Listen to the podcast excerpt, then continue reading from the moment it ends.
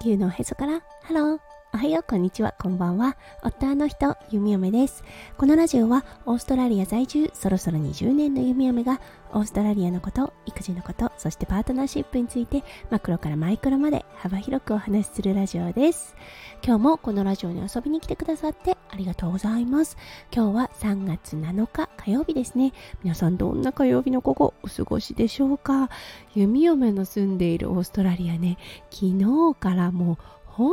当に暑い日になってます。はい。暦の上では一応3月っていうのは秋なんですが、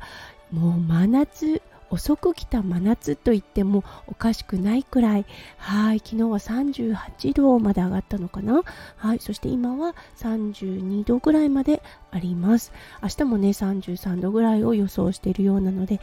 はい、そしてね、ちょっと湿度も高いような状況なので、少しね、息苦しいような日々を過ごしている弓嫁となってます。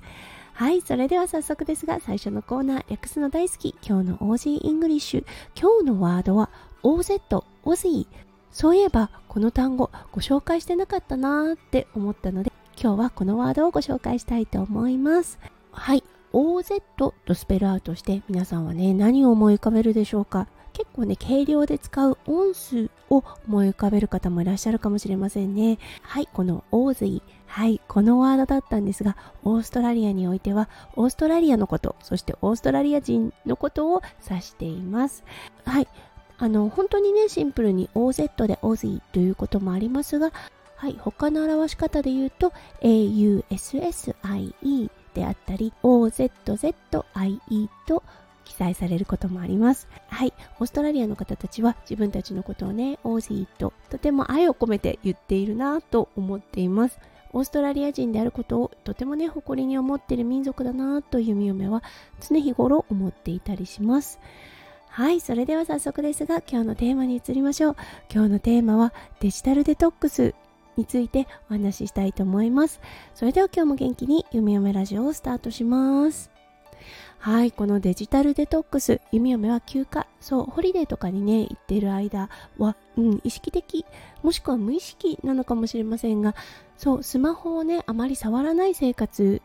に入ります。お休み前の配信でもお伝えしましたが、はい、もちろんね、地図とか行く場所のことを調べたりっていうことで、スマホを使ってたりはするのですが、うん、もうね、日常生活、オーストラリアの生活ですね、と比べて、そう、本当にスマホを触っている時間っていうのが激減します。はい、そしてね、今、日本から帰ってきて、うん、今日で1週間目となるのですがそのデジタルデトックスがちょっと抜けきれてないなといったような感覚がありますはいもちろんねこうやってスタイフで音声配信をしている時すごくね充実感があるのですがその他の時間ですね必要性を感じないというかちょっとねスマホ離れをしている自分にふとというかはっと気がつくことがあります。うん、悪いことなのかいいことなのかっと言ったらうーん一概にねどちらでもないなとは思うんですね。うん、ただふとした時に気がつくああ夢嫁スマホ触ってないなであったりとか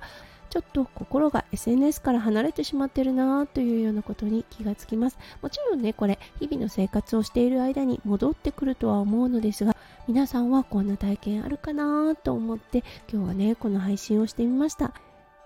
うん、スマホなくてはならないもの。そう生活にねものすごく密着したものとはなりますが一度離れた時にねそこにまた戻るのに少し時間がかかるんだなって思いました。やっぱりね一種の中毒性があるんだなっていうことが